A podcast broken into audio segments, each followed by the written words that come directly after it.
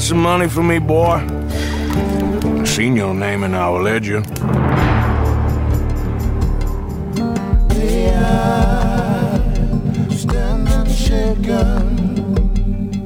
Olá, irmãos e irmãs do Irmandade Nerd, sejam bem-vindos a mais um episódio do nosso podcast. Aqui é o Marlon e Gavin.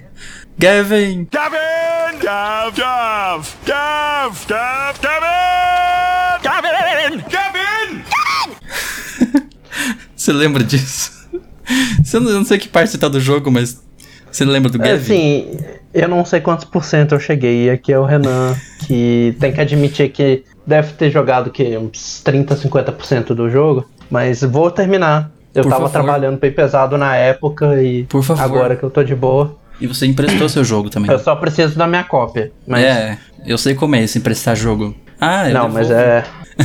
mas eu recebi. Ó, deixa, eu vou até conferir aqui que dia que foi que eu conversei com essa pessoa que eu emprestei. Mas ele é um amigo bem próximo. Foi dia 22, então, três dias atrás. Ele fa- tá- falou que tava é, terminando God of War e ia voltar pra. Ele tava no finalzinho e ia terminar também o Red Dead e, e me devolver. Pois é, eu sei como é isso. A última vez que eu emprestei um jogo foi o Nathan Drake Collection. Nunca mais vi. Não, não sei mais onde tá. Paradeiro. É, mas enfim. Tudo bem, porque depois veio na PSN de graça, então meio que tipo, né? Whatever. Eu até prefiro a versão digital dele.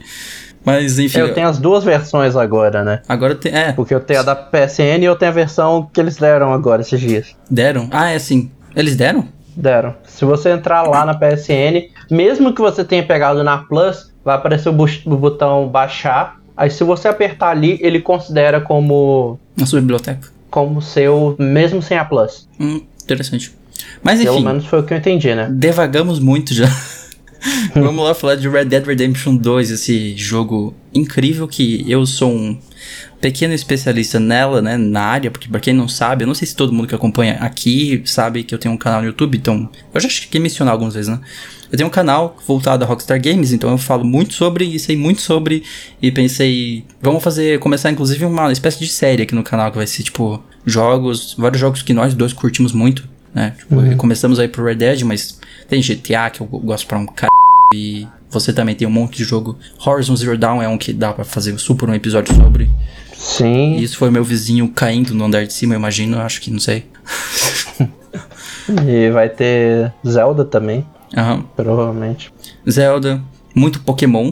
Eu não sei se talvez, eventualmente, mas aí a gente tipo, fala não da só franquia um Pokémon, si. mas a franquia toda, claro.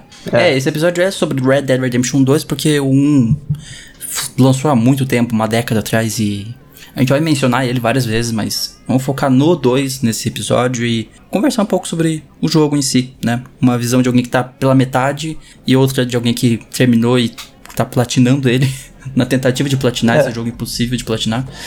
Então, bora lá pra pauta. Mr. Crash of a world.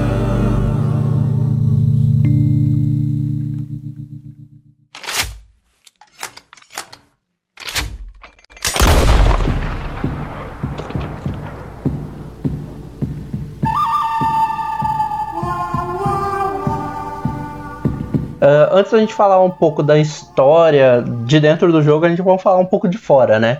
É, porque o Começou- jogo em si é o terceiro, né? Ele se chama Red É. Dead Redemption 2, mas ele é o terceiro na franquia, Red Dead. É, porque o primeiro é de 2004, que é o Red Dead Revolver, Isso. que é um que eu nunca joguei, né? Só ouvi falar. É, eu joguei ele, foi um dos primeiros que eu joguei, assim, quando eu comecei a me apaixonar pela Rockstar, foi tipo em 2008, se não me engano. E assim, ele também é agora mais difícil, né? Porque ele tá bastante preso nos consoles antigos. É, sim. Eu nem sei se ele tem pra remasterização, assim, de PlayStation 4, essas coisas, eu nem procurei pra saber. Mas imagino que não Eu tenha. acho que tem como você pegar dentro da, da, da história do 4, mas eu acho que é só isso. Só pegar, só comprar a versão digital, mas é o original mesmo. Uhum. É, mas acho que tem na Steam também, então tá aí. Dá pra jogar. Hoje é um jogo meio, meio datado, aquele tipo de jogo que você vai jogar, tipo, poxa, 2004, né? O jogo tá com as mecânicas bem datadas, assim, não é o jogo. É, ele ideal. tá. Eu acabei de achar, ele tá aqui, inclusive, enquanto a gente tá gravando, ele tá com 40% de desconto. Ah, é na Steam? É. Não, na, na PSN. Ah, na PSN mesmo? Ó, legal, tem na É. PSN. no, no PS4. Oh, interessante, eu até me interessei em pegar agora, porque faz muito tempo que eu não jogo, dava pra rejogar. É um jogo curto, tem. Acho que 15 horas você termina ele. E assim, é uma história só. Não é, não, é um- é, não é um mundo aberto como foi a franquia Redemption depois, né? Ele é bem linear, assim. É linearzaço do começo ao fim. Bem uma história mesmo. É uma história super clichêzona de faroeste e tal. É engraçado como começou essa franquia, porque essa franquia não era da Rockstar, era da Capcom, pra quem não sabe. É. É, Capcom. do. É, eles começaram a fazer, tiveram muitos problemas no desenvolvimento da, do Red Dead Revolver e acabou que venderam para o primeiro que quis comprar. A Rockstar viu a oportunidade porque os irmãos Hauser são muito fãs de spaghetti, west, spaghetti western, spaghetti, né, que é o termo. Esses, é, é um termo bem, um, um termo umbrella para coisas de Velho Oeste, né? Vários gêneros de Velho Oeste. Eles são muito fãs e queriam super fazer um jogo sobre, viram que a Capcom tava com essa ideia, foram lá, compraram, fizeram um Revolver. Teve lá seu sucesso relativo, mas não foi estrondo também, né? De vendas, É. se eu não me engano, ele vendeu. Nem, nem sei quanto, mas assim, pra termos de Rockstar hoje, que tá aí com o GTA V com cento e poucos milhões de cópias, foi nada, assim, foi bem pouco. O que fez o jogo virar mesmo que é hoje foi a Redemption, né? Que foi o novo arco, assim, digamos, da franquia. É. Que é uma coisa que eu acho meio estranho você considerar, por exemplo, que a gente falou que o Revolver tá no PS4, mas o, o Redemption não tá. pois é, o Redemption nunca chegou no PS4, nunca chegou no PC. Eu não sei o que que a Rockstar faz com esse jogo, eles não disponibilizam em outros lugares. Você só consegue jogar no PlayStation 3 e no Xbox 360, hoje, só. É. Eles não, não, não lançam para outras plataformas, é inacreditável isso. E é um jogo que eu, por exemplo, eu gostaria muito de pegar de novo. Uhum. Eu, assim, tem uma teoria que diz que explica por que a Rockstar faz isso com o Redemption, que é eles querem lançar uma remasterização do Redemption dentro do 2, digamos assim. Porque como o 2 se passa, parte do mapa é o mapa do primeiro jogo, né? Seria meio. Não seria fácil, apesar de que roda no mesma engine, mas eles conseguiriam adaptar muita coisa e refazer toda a história do primeiro no segundo. De- E aí, e aí meio Ah. que inverteria, como o segundo é uma prequela, você conseguiria jogar a continuação dele no segundo também como um remaster. É uma teoria muito forte que explica por que a Rockstar nunca lançou, né? Vamos ver se acontece isso em breve. Isso me lembra mais ou menos o que eles estão fazendo com o Xenoblade. Que o Xenoblade chegou lá no Wii e tal. Eles lançaram dois no Switch e agora eles estão refazendo o 1 com a engine do 2. Ah, é. E o Então, 2, no tipo- caso, se passa antes do 1? Um? Não, são universos paralelos até. Ah, tem tá. muito Ah, a ver. Só que eles estão, tipo assim, tem uma conexão, só que agora eles estão trazendo tudo pro gráfico mais puxado pra anime que do 2 tinha. Hum. Ah, é interessante isso, quando você faz um jogo, consegue remasterizar ele. E Redemption seria super candidato a fazer isso. Seria muito interessante, eles só teriam que construir um restante do mapa que falta no 2, que é do México pra baixo. Tipo assim, só aquela parte ali que falta fazer, mas dá pra fazer super também. Mas enfim, É, a hoje em gente. dia isso não é tão difícil de você colocar no jogo. É, pelo tamanho do mapa também, eles conseguem fazer isso super fácil. Mas assim, não sei se seria uma DLC, faria uma parte, não, sei qual seria a estratégia, mas é só teoria também. E assim, a gente vai evitar spoiler aqui, né? Vamos tentar É. evitar spoiler ao máximo, então. O Renan mesmo não terminou o jogo, né? É, não terminei, tenho um pouco ainda pra ir, porque né, é um joguinho grande. Joguinho, pequeno joguinho, né? São só três em um, praticamente. O tamanho dele. E. É. Eu vi até alguém falando esses dias assim, nossa, eu acho que eu nunca tinha visto um jogo é, que usasse dois discos antes do Final Fantasy VII. Ah, ah, Red Dead são dois discos. É verdade, são dois discos. É um jogo é imenso, imenso, imenso. E como a gente vai evitar spoilers, então, como eu disse, a gente vai começar falando exatamente sobre a história, que eu acho que é o ponto forte do jogo, né? Apesar do mundo É. aberto ser super legal e tal, mas a história do Redemption é o que vende ele, é o que faz chamar a atenção dele, que é o arco, na verdade, de história dos dois jogos, né? Vamos começar a fazer uma breve sinopse dele primeiramente. A sinopse oficial da própria Rockstar do jogo é a seguinte. Situado na fronteira americana de 1899, Red Dead Redemption 2 segue a história de Arthur Morgan, um membro da gangue de foras da lei de Dutch Vanderlind. Depois de um assalto que dá errado na cidade de Blackwater, Arthur Morgan e a gangue Vanderlind são forçados a fugir. Com os agentes federais e os melhores caçadores de recompensas do país se amontoando, a gangue deve roubar e abrir caminho pelo coração da América para sobreviver. Como o aprofundamento das divisões internas ameaça destruir a gangue, Arthur deve fazer uma escolha entre seus próprios ideais e a lealdade à gangue que o criou. Então, basicamente, é assim que o jogo começa, né? Isso que não é spoiler, é literalmente a sinopse para situar vocês do que é o jogo. É, lembrando que essa história é uma prequela, né? Sim, do, é uma do 1. Hum, é um foi lançado em 2010, ele se passa em 1911 e você lá Isso. joga como o John Marston, E aí esse volta, tipo, 12 anos antes. Então ele volta pra 1899. É, a ideia é basicamente: o, pr- o primeiro jogo era o fim do Velho Oeste, esse aqui é o início do fim, digamos assim, né? Quando tá começando a morrer aquela selvageria. É, tipo, o primeiro ele já tava bem nos. dando suas últimas respiradas, né? Uhum. É, no, no um primeiro, no um inclusive aparece carro, uma coisa que, né, no um já, já existia carros, então no dois você já não vê isso. Ahn, e assim, sobre a história do jogo, é um jogo imenso, né, são cerca de 60 horas pra você completar ele do início ao fim. 60 horas assim, de história, tanto a principal quanto tudo que você faz ao longo do jogo, né? Pra chegar tipo, até o fim mesmo da história, é 60 horas. Então é imenso, é muito, é muito tempo de duração. É, não, essas coisas.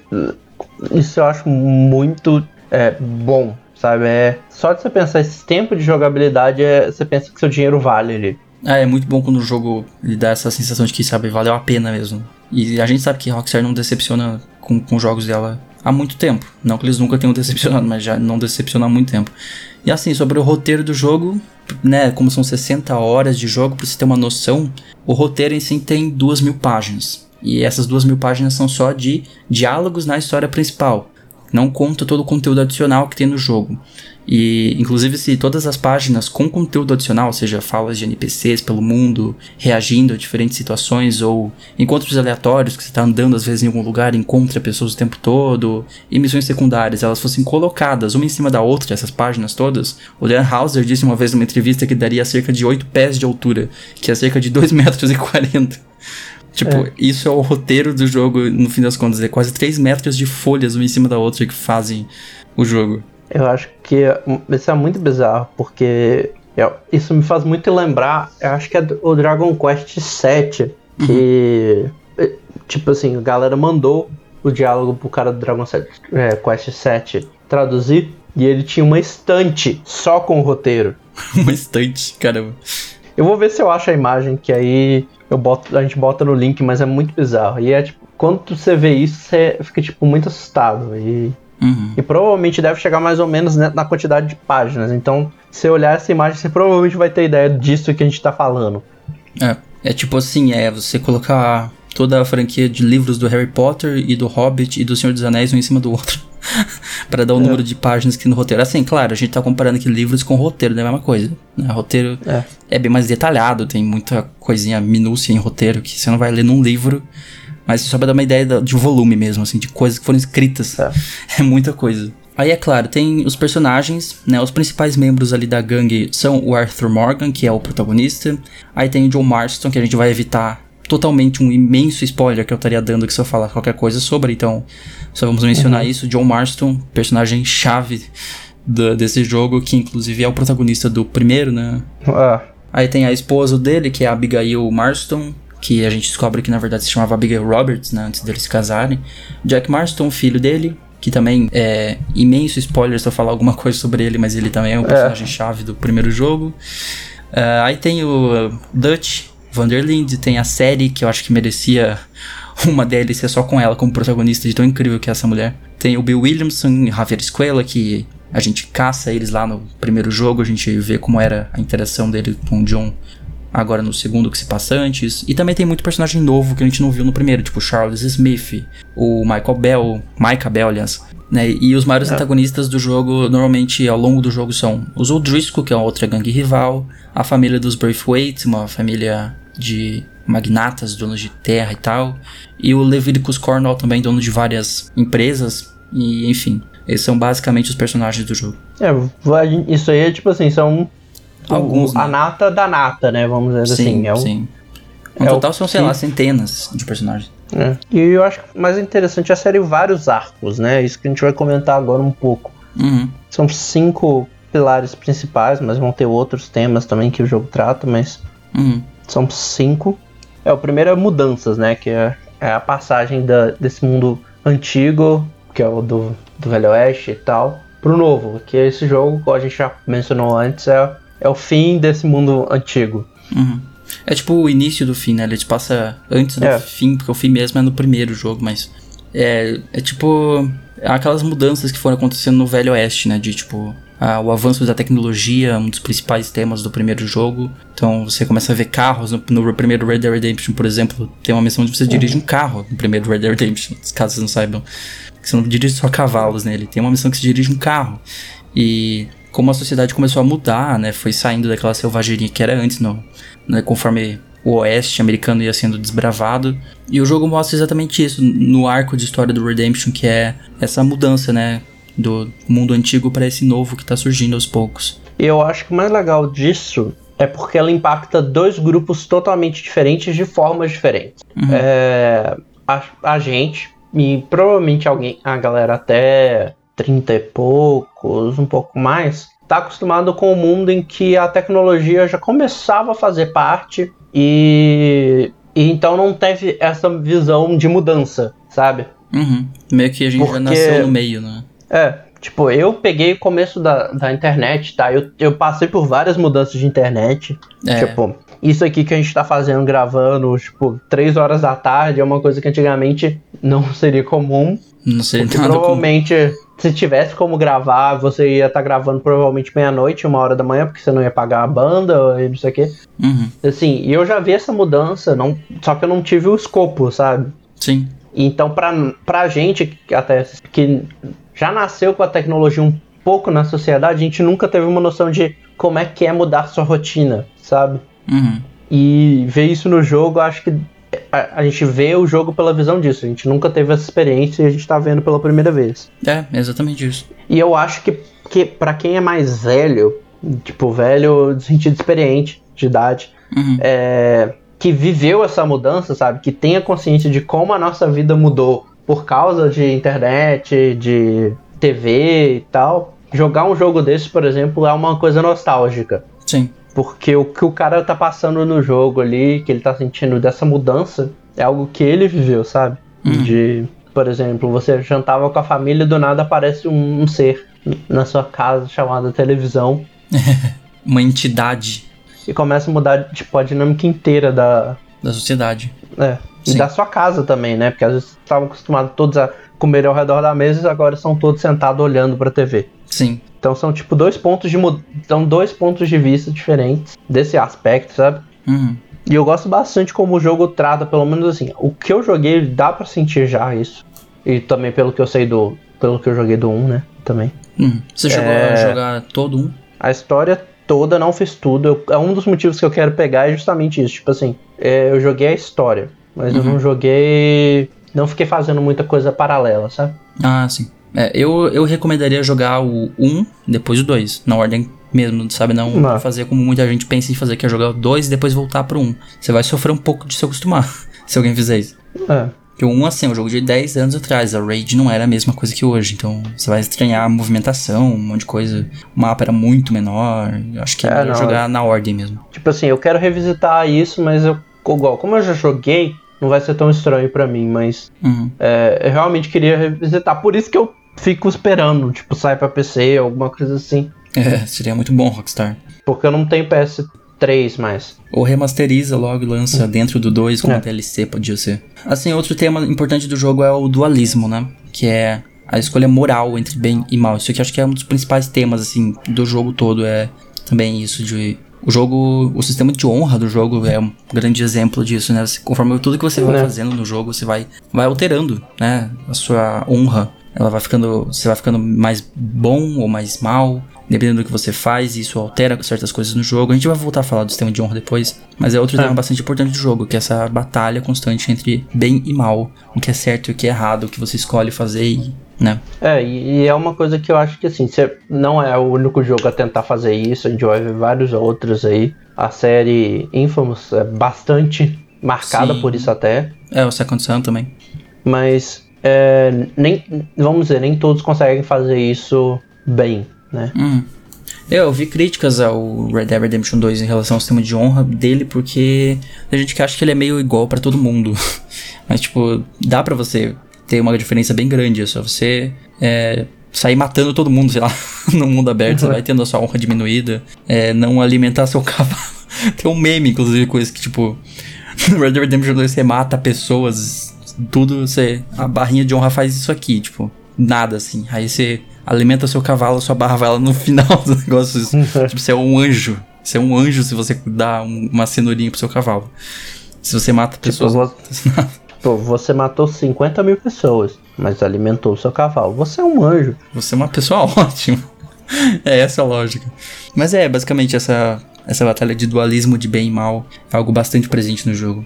Que eu acho que é muito igual à vida. Inclusive, é- tem todo um segmento na filosofia É. sobre né, dualidade, sobre É. ah, você ser realmente bom, você ser realmente mal desde que você nasce, ou você ser alterado pelo ambiente, por exemplo, né? É.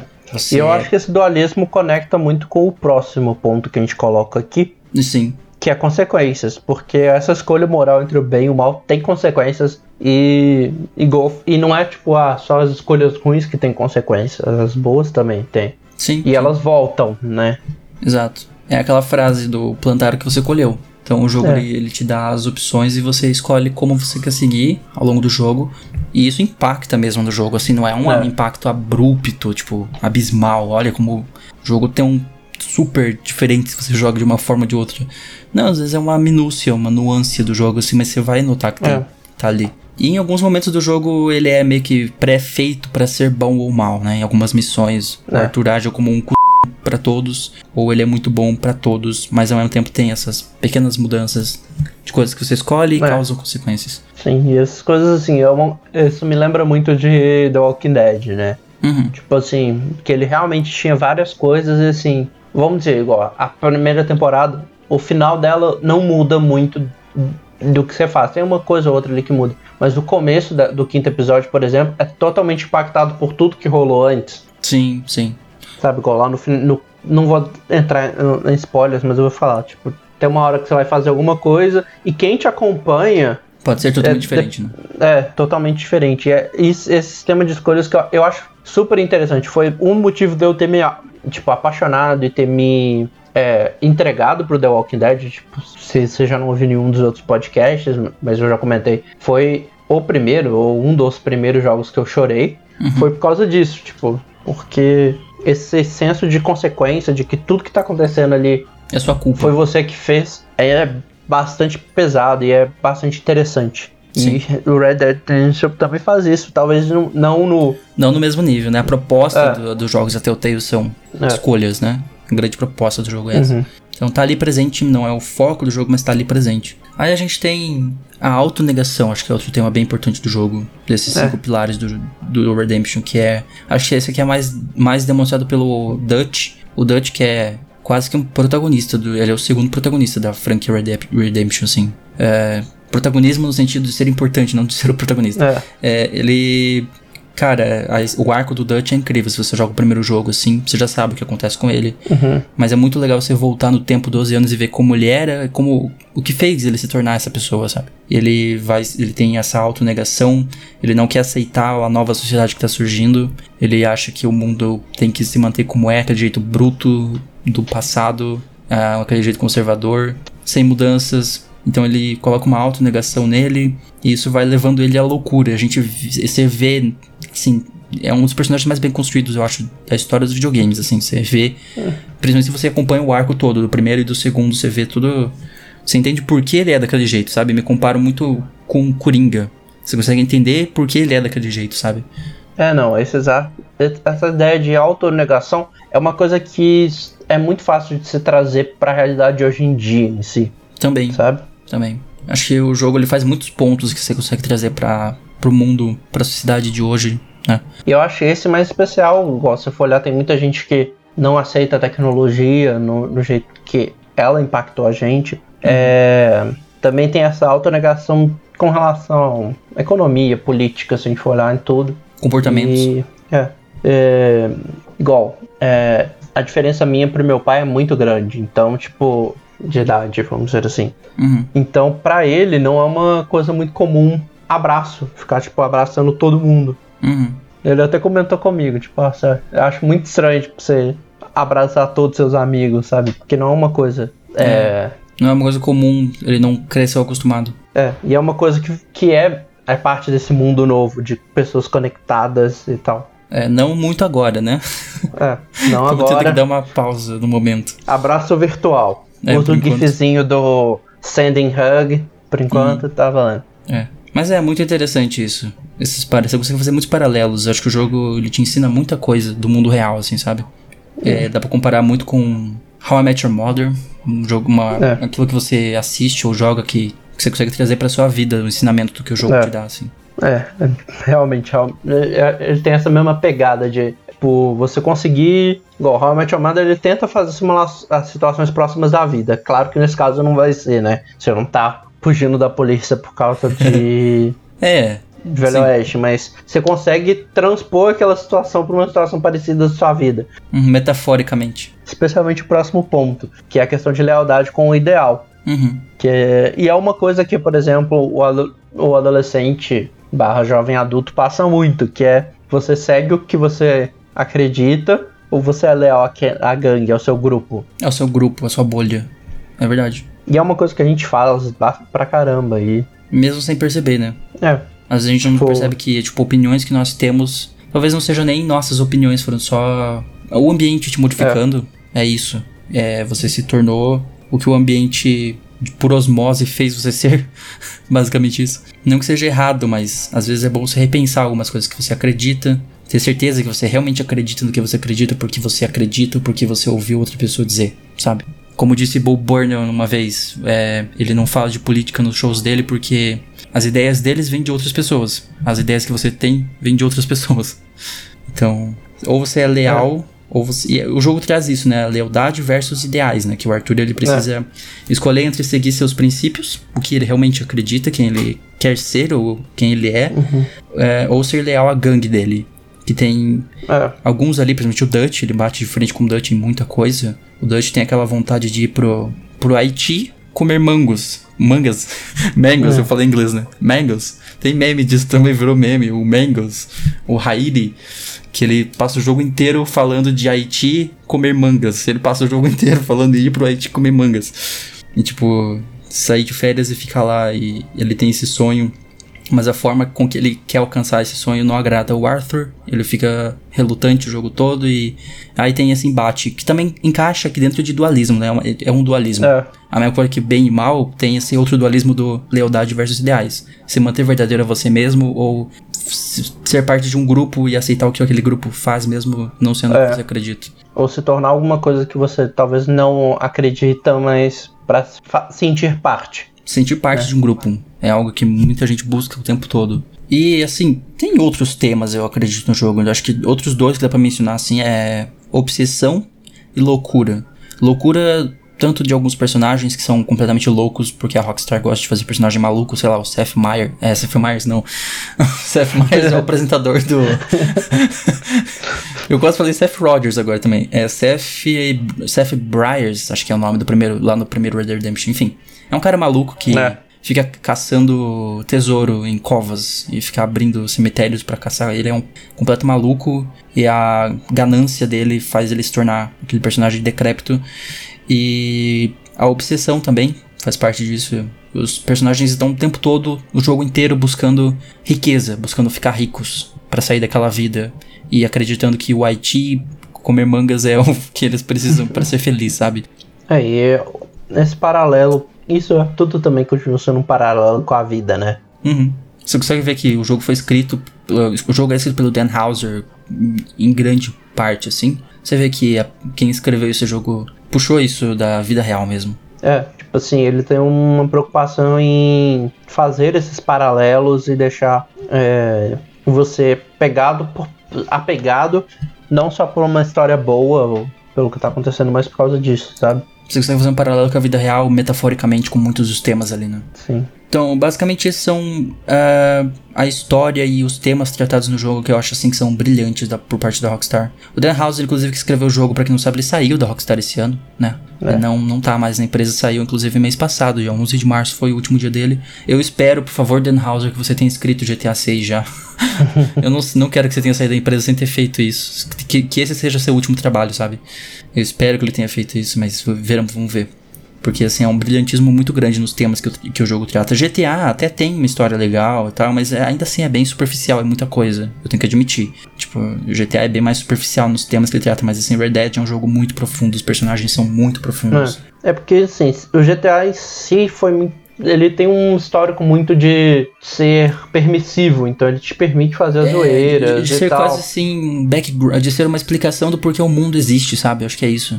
Tipo, você tá nesse mundo, você é o que fazendo o quê? Tipo, a história é interessante em si, mas, igual, tem o sistema de polícia e tudo, mas não é algo que te impacta É, tudo, né? Você pode ir fazer, matar mi- milhões de pessoas, pegar cinco estrelas, e assim, no momento que você for pego pela polícia, tudo volta ao normal. a sua consequência é sair de uma delegacia, de uma, uma cutscene. É isso. É. Então É. Ele, ele tem esse é, lúdico um pouco mais, né? Sim, é um jogo bem mais que se permite, né? É. Enquanto o Red Dead é bem mais pé no chão, Uhum. apesar de que você pode fazer muita loucura nele, mas ele é bem mais, né? Você não vai pegar um É. caça no Velho Oeste e sair atirando em helicópteros da polícia, então. A história te prende mais, ela é um pouco mais presa É. no chão, mas a realidade, né? É, o lúdico eu imagino muito mais pro, igual, pro online agora. Então, Ah, é, totalmente. Total, online é. A Rockstar se permite ser. É. E eu acho que ele foi feito justamente pra isso, né? Sabe? Pra dar essa opção de um lúdico e enquanto eles conseguiam manter a história principal mais mais É. real, realista. é, Agora, é, a gente precisa falar também do sistema de honra, que é, como a gente já mencionou um pouquinho, né? É o, é o que determina muita coisa do jogo ao longo dele. Muita coisa, mas também não é tudo. O jogo não vai mudar completamente, não vai ser dois jogos diferentes se você escolher de um jeito ou de outro. Mas é interessante você ver algumas mudanças que ele faz. é. É, por exemplo, no fim do jogo, só pra dar um exemplo assim, sem dar spoiler de nada, de algo que acontece no fim do jogo que é alterado pelo que você faz, mas que não vai te impactar em nada, assim, que é uma pequena cutscene onde você vê, em vez de você ver um lobo passando assim na floresta, você vê um veado, um, um cervo. Se você escolher o, o caminho bom, você é, fazendo uma metáfora, assim, você é um cervo caminhando na floresta. Se você é um lobo, se você foi mal ao longo do jogo, você vê um lobo andando. Tipo, só um exemplo, assim, bem básico de uma cutscene no final do jogo, que é bem impactante aquela cutscene que te mostra as escolhas que você fez. No momento que eu vi essa cutscene, obviamente eu estava em prantos totalmente, assim. chorando rios. Mas quem, quem jogou o jogo, quem vai chegar lá sabe o que eu tô falando. Talvez não se você não tenha jogado o 1. Se você acompanha o jogo desde o início, desde o 1, você não tem como não chorar. Tipo, se você não chorar, você é nazista. É, mas assim, o sistema de honra ele determina em parte, é determinado em parte pela história, mas ao mesmo tempo pelas, principalmente pelas escolhas do jogador, né? Então eles alteram desfechos de alguns momentos do jogo, é, como missões e a forma como o Arthur é tratado pela gangue dele também. É, igual eu comentei já antes, né? Sistema de honra é algo que é, é interessante, é uma coisa que eu acho que mais jogos deveriam explorar. É, no jogo a gente chama de sistema de honra, mas é um sistema de mais escolhas, né? Dá pra implementar isso em vários jogos de história. Claro, tem os grandes clássicos, como a gente mencionou, The Walking Dead, todo jogo da Telltale, uh, Stranger Things faz isso. Stranger Things não. Life is Strange. É? Eu tô confundindo um Strange com outro. Stranger Things é outro episódio, É. outra coisa. Eu tava assim, ó, será que o, o jogo da terceira temporada de Stranger Things tem isso? É, Não, é, Life is Strange, eu confundi os Strangers aí. As estranhezas. A vida é estranha. é. E assim, ele, é alter, ele, ele tem partes que são bem feitas pra todo mundo, todo mundo vai fazer a mesma coisa. O sistema de honra seu no início do jogo vai estar de um jeito, no meio do jogo ele dá uma diminuída, depois ele. né, não vou dizer o que acontece no final, mas ele. Ele vai passando por um caminho já pré-determinado, mas ao mesmo tempo essa barra pode estar maior ou mais pra baixo, mais pra cima, né? Dependendo do que você faz no jogo. é.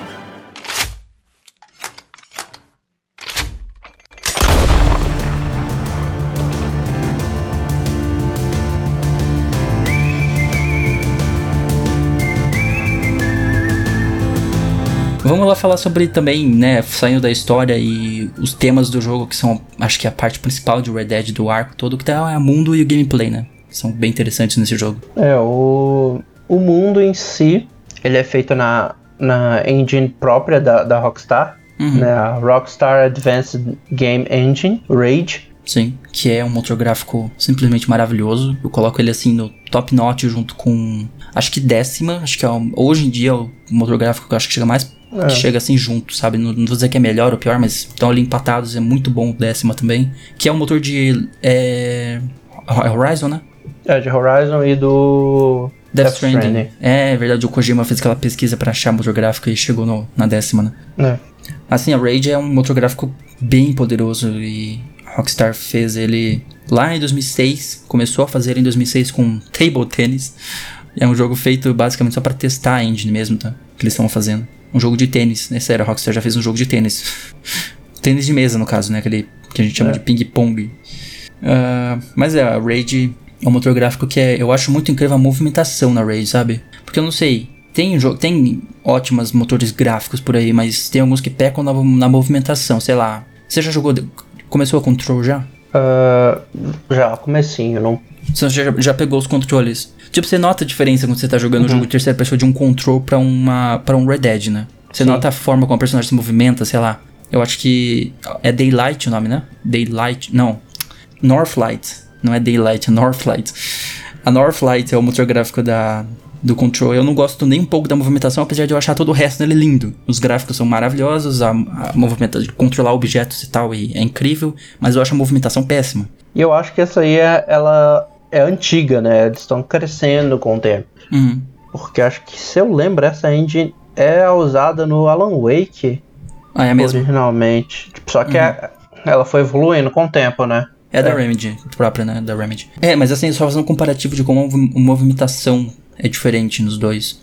Eu acho que a Rockstar sempre tenta ser muito realista, às vezes até demais. Né? Mas assim, voltando a falar do mundo do jogo, né? Ele é dividido em cinco regiões, basicamente. Tem cinco regiões lá no mapa. E é interessante toda a variação de cenários que a Rockstar fez, né? Dentro do jogo, É. que cada uma tenta recriar uma espécie de amálgamo de estados americanos do mundo real com biomas que caracterizam eles. Então a gente tem, por exemplo, Ambarino. Ambarino é aquela que fica lá no norte, onde o jogo começa, pra quem começou, né? Ela é, ela é totalmente baseada nos estados ao norte dos Estados Unidos, como, com montanhas e neve, tipo Colorado, Wyoming, Montana, Idaho, naquela região ali. Tem também, acho, é, Hanover, Hum, Ou New É. Hanover, né? Eu coloquei em É, português né? aqui os nomes, mas é tipo New Hanover. que é a parte central ali das planícies dos Estados Unidos em si. Hum, É que tem muito pasto, né? Uma região bem de pastos. Aí tem Lemoyne, que é uma área pantanosa, é, no sudeste dos Estados Unidos, ali como Louisiana, em volta de. Como é que é a cidade que eu esqueci? Que Saint-Denis é baseada? Nova Orleans. É. Nova Orleans ali, né? Naquela região. Aí tem a Elizabeth do Oeste, que eu adorei a tradução. Uhum. É, em português, em português você tá no menu, aparece no Red Dead Online, Elizabeth do Oeste. Mas em inglês é West Elizabeth, né? É, tipo, eu- eu adoro porque me dá uma rimada ainda, mas tudo bem. Elizabeth do Oeste, é. Que é o sul ali da parte do Texas, do Kansas, do Oklahoma. Uhum. E tem Nova Austin, ou New Austin, que essa a gente já tá bem familiarizado pra quem jogou primeiro, porque essa é a parte. É. Aliás, West, é, West Elizabeth também, mas West Elizabeth meio que metade aparece no primeiro, aí expandiram mais a metade de West Elizabeth e os três novas regiões, Ambarino, Nova Hanover e Lemoyne. E aí no primeiro já aparece metade da nova Elizabeth do Oeste e de Nova Austin inteira. Nova Austin é totalmente baseado no sudeste, sudoeste americano, com áreas bem desérticas ali, tipo New Mexico, que é onde acontece Breaking Bad, se não me engano. É, né? Não. Por ali. Então, assim, o jogo tem uma variedade imensa de biomas. Você vem do deserto lá no sul. Aí, é claro, falta pra baixo do rio Bravo, que fica México no primeiro jogo. Eles tiraram do segundo. Porque, não sei, porque não teve necessidade de estar ali. Mas você começa ali, você vai subindo, passando por planícies. Aí você chega numa área pantanosa. Aí você chega em neve. Literalmente, você vai de deserto a neve nesse jogo. É incrível. Uhum. É, é, isso é uma coisa, por exemplo, que essa ideia de você pegar várias regiões dos Estados Unidos e, e puxar muito é uma coisa que o Kojima fez com o Death Stranding, Total, total. porque ele não ia conseguir representar os Estados Unidos inteiro. Então ele tem várias disso, você vai reparar, tipo, Ou se fosse pra fazer, se fosse para fazer inteiro, seria um The Crew mal feito. né? Porque É. eu, eu detesto o mapa do The Crew. Porque a única coisa que é boa nele é que ele é grande, é isso. é. não, vou não vou entrar em muitos detalhes, mas Horizon faz isso, tá? Uhum. Ah, ele faz. e faz. Você consegue pegar, tipo assim, tal região representa o quê, mas é bastante interessante. Isso é uma coisa bastante comum de fazer. E além disso, nesse vasto mundo, eles aproveitaram pra botar aqueles detalhezinhos que eu acho que todo mundo gosta, né? É, que a Rockstar é famosa por fazer, inclusive, né? Fazer muito. É, são os clássicos é, easter eggs ou até no caso que a Rockstar. É uma coisa que a Rockstar adora fazer também, que é mistério. Uhum. É, eles aproveitam pra criar um monte de subtramas ali que vão te prendendo naquele mundo. Você vai conhecendo o mundo através desses mistérios, easter eggs que tem no jogo. É. E, são, co- e, e, tipo assim, não só isso, mas puxando várias coisas que são vários rumores há anos, né? Uhum. É, tem coisa que eles puxam até de outras franquias. Tipo assim, tem mistério no Red Dead Redemption 2 que vem de GTA V. Tipo, É. a religião, a religião do epsilonismo é algo que veio dos GTA San Andreas. Veio pro 5 e foi parar no Red Dead Redemption 2. Então eles estão. Tem easter egg da Rockstar que vai passando de um jogo pra outro, de franquias diferentes até. E os clássicos OVNIs, a Rockstar, eu não sei por que que os irmãos Hau- Hauser gostam tanto de alienígena, mas eles colocam OVNI em todo o jogo deles. E não podia faltar, até no jogo de Velho Oeste você tem essa parte mais lúdica, eles, eles gostam de brincar muito com essa parte. Apesar do jogo ser muito realista, eles colocam muita coisa maluca também dentro dele, né? É. Que me lembra muito Kojima também. Kojima é muito disso, colocar mistério, easter egg bizarros que fogem da realidade. A Princesa Peach. Mas assim, eu acho que se eu lembro, é, a cultura japonesa tem muito uma questão de, de OVNIs até, e essas coisas mais sobrenatural. Então é uma coisa mais comum pra eles até colocarem, né? A Rockstar é um, é um igual a questão do É OVNI, é, ocidental. um, é ocidental e eles pegam essas coisas, né? Uhum. Que é bastante comum, igual essa questão de OVNI, você repara, eu acho que é, tem a hora específica que é se você estiver na frente da TV às 3h33, eu acho, da manhã, aparece. Não, isso é tipo é da cultura japonesa. Uhum. Tipo, eles falam, se você estiver acordado na, na frente da TV às 3h33, é, você vê coisa alienígena. E você vê isso em jogos japoneses, tipo, no Animal Crossing, pelo menos no- em algum. Eu não lembro se é no New Leaf ou no anterior. Acontecia isso. Uhum. Então eles têm essas- esses costumes de fazer referência a essa mitologia bizarra. É. É, Rockstar é um fora da curva, britânica e que também adora É. fazer isso. Mas assim, pra mencionar alguns aqui super por cima, que se a gente fosse aprofundar, dava pra falar É. por um episódio inteiro sobre cada um individualmente aqui. Tem os OVNIs que tem lá no jogo, uma cabana que aparece de de noite em determinado horário, com determinado clima, aparece um OVNI. Tem um mistério imenso, assim, que envolve um povo da noite, que é um povo que mora nos pântanos, que atacam você durante a noite se você tá andando nos pântanos. E eles lembram muito zumbis, eles parecem muito zumbis no jogo, parece uma clara referência a zumbis. Tem a máscara do Undead Nightmare, que é a máscara, pra quem jogou a DLC do primeiro Red Dead Redemption, a máscara que faz toda a. a como é que é? A pandemia de zumbis começar no jogo. O surto. É, o surto, isso, de, de zumbis começar no- lá no- na DLC do Under Nightmare, a máscara que... É engraçado, né? Porque normalmente quando você fala em zumbis é vírus que causa, né? No Under Nightmare é uma maldição de uma máscara amaldiçoada, tipo... é bem fora, bem estranho. Tem o Homem Estranho, que é outro que começou lá no Red Dead Redemption, é um homem que aparece durante toda a franquia e que tem todo um mistério envolvendo ele também, tem uma certa explicação de quem é esse cara no jogo. Tem também o NPC que passa o jogo inteiro procurando Gavin, como eu fiz no início desse episódio. Você já viu isso no seu jogo? O quê? Esse cara Ah, que tá. fica o jogo Já. inteiro buscando o Gavin. Mano, é Eu- bizarro, ele passa o jogo inteiro. O jogo pula, depois pro epílogo, o cara tá procurando o Gavin ainda. Tipo, quem é Gavin, Rockstar? Por que vocês colocaram o Gavin nesse jogo? É, tem também o pentagrama embaixo de uma cabana no jogo. Tem umas coisas meio mais, sabe, é, mais pesadas, assim, de sobrenatural. E tem uma infinidade de coisa. A Rockstar adora colocar mistério e easter egg nos jogos dele. É, e de referências também, né? Referência Sim. à cultura pop. Porque uma das coisas que era muito tradição lá nos Estados Unidos foi esses filmes western. Então, É, Spaghetti Western, né? Tem muito. é. Hoje, hoje tem pouco, né? Hoje sai pouco. Sei lá, recentemente, nos últimos anos, teve aquele do Tarantino. Teve dois do, Taran- do, do Tarantino que, se que é um Spaghetti É. Western, né? Os Sim, Oito. Odiados e Django. é. Inclusive, assistam, porque são... Os Oito Odiados é o meu filme só, meu filme favorito do Tarantino. Mais do que Era Uma Vez em Hollywood? Sim, mais, mais que Uma Vez em Hollywood. Desculpa, quem gosta de Era Uma Vez em Hollywood, eu adoro também, mas questão de preferência. E tem muita referência à cultura pop no jogo, né? Né? Tem, por exemplo, é, um dos que é mais famosos é uma cena, uma cutscene dentro do jogo que é totalmente, assim, inspirada em uma cena de o assassinato do Jesse James pelo covarde Robert Ford. Inclusive, eu vou deixar o link aqui embaixo, vocês podem estar vendo a comparação. É assim, é assim, cena por cena, sabe? Tipo, troca de uma câmera pra... É igual, recriado no jogo a cena do filme. Eu não faço ideia se a Rockstar pediu autorização pra fazerem isso, porque, tipo, eles nem fizeram questão de esconder, que é uma referência total, assim, ao filme. Mas assim, idêntico, idêntico, idêntico. E É um dos exemplos. Tem também O Brother Where Doe, que é um filme britânico, né? Os Rock, Rockstar Games é Uhum. britânico, os irmãos Hauser são. Sempre puxam referências a Monty Python, tem no jogo também. É, tem a casa do Hobbit dentro do mapa do jogo. Se encontra a casa. Aquelas casas que são meio embaixo da terra, sabe? Hum. Tem, tem essa casa. Tem uma referência à Cobra K do Mowgli. Você encontra a Cobra K morta lá no, nos pântanos. Então, assim, é muita referência à cultura pop dentro do jogo. É, tem, a, tem referência da Walking Dead também, né? Tem, tem, é o celeiro de Walking Dead que tá dentro do jogo. Que, aquele celeiro que tá escrito não abrir infectados dentro, uma coisa assim, né? É.